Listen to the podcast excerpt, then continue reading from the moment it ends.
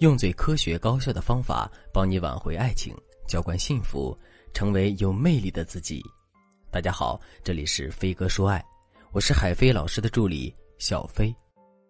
马思纯又恋爱了，恋爱对象是盘尼西林的主唱张哲轩。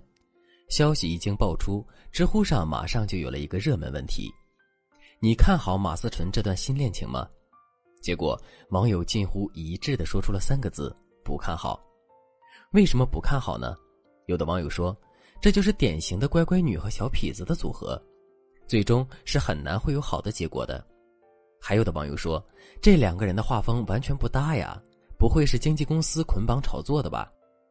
当然了，除了这些主观的评论之外，还有一些有理有据的评论，就比如有的网友在问题底下回答说。想知道一个男人靠不靠谱，看一看他身边的朋友就知道了。张哲轩身边有些朋友的素质，我真的是不敢恭维。实际上，这位网友说的是另外一件事儿。马思纯和张哲轩的恋情被曝光之后，张哲轩的朋友子健在微博上发了一句话，内容是：“祝贺兄弟睡到了女明星。”微博一经发出，这位叫子健的朋友就被网友骂得狗血喷头，舆论的压力让他不得不关闭了微博。不过，在关闭微博的同时，他又发了一条消息，内容是：“没劲，什么都不让发。”以此来表达自己的态度。事情发展到这儿，微博上的网友纷纷喊话马思纯，让他快跑，赶快脱离渣男，还说有这么三观不正的朋友，张哲轩又能好到哪里去呢？网上的消息铺天盖地，类似的评论还有很多，而网友们的态度总结起来就是一句话。我不看好这段恋情。我的观点和众多网友的看法是一致的，也不看好这段感情。为什么不看好呢？首先，这是因为马思纯缺爱的特点。这里的“缺爱”不是一个贬义词，而是在表述一种真实的心理状态。我们都知道，马思纯是有抑郁症的。为什么他会患上抑郁症呢？这是因为马思纯从小就有一对严厉的父母。而她本身又是那种乖乖女，在小的时候，她不敢表达自己真实的想法，不敢向父母提要求，也从来没有得到过父母无条件的爱，所以久而久之，她就变得很缺爱，同时觉得自己不配拥有爱。一个缺爱的姑娘，一个觉得自己不配拥有爱的姑娘，当然会更容易被别人的爱所蛊惑。这就像是一个饿了三天三夜的人，突然捡到了一块蛋糕。之后，他会认真的去分辨这块蛋糕干不干净，有没有毒吗？肯定不会，他只会不断的催眠自己，让自己相信这块蛋糕是干净的，然后一口把这块蛋糕吞进肚子里去。我们在某件事情上的缺失，确实会让我们在面对这件事情的时候变得急切和盲目。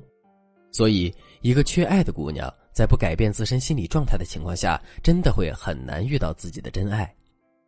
当然了，这也并不仅仅是因为这些姑娘在面对爱情的时候，自身的判断力也会下降，还有一个主要的原因是，一个缺爱的姑娘往往会追求一种超量的爱。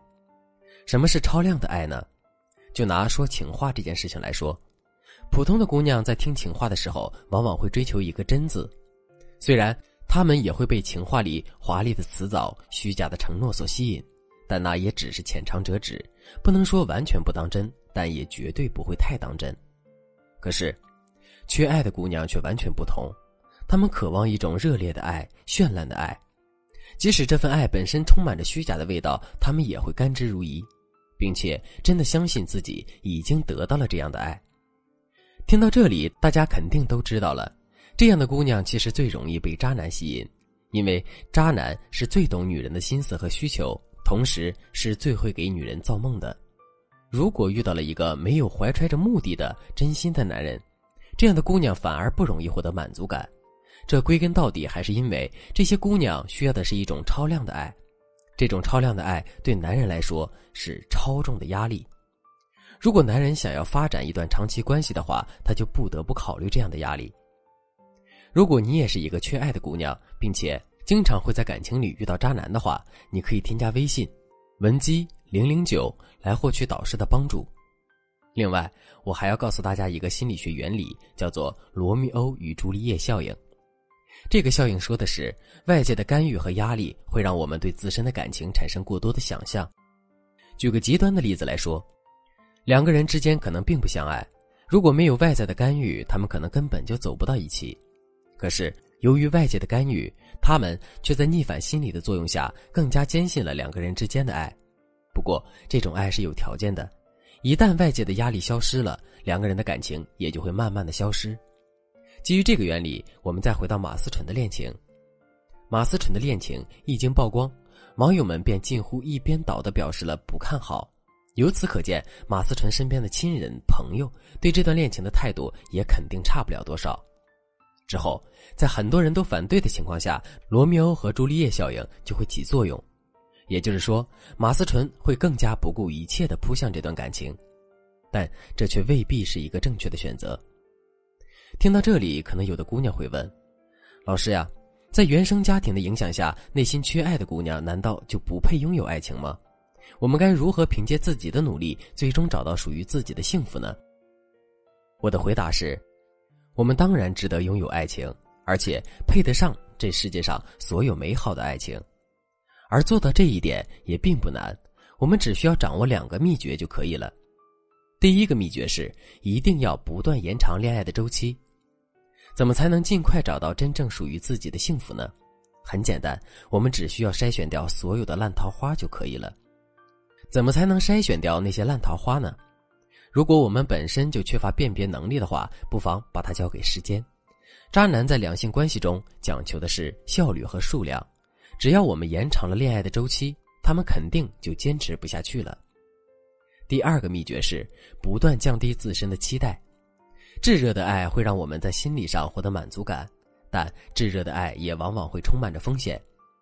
所以，我们不妨在生理上先降低一下自身的期待，然后给自己圈定一个标准，比如，男生一天主动来找自己几次就可以了，男生的情话说到什么程度就可以了，而不是一味的去追求极致。这样一来，我们势必会更容易躲过一些感情上的陷阱。其实，在感情里躲过渣男的恋爱小技巧、小秘诀还有很多。如果你想对此有更多的了解和学习，可以添加微信。文姬零零九，文姬的全拼零零九，来预约一次免费的咨询名额。好了，本期节目就到这里了，我们下期再见。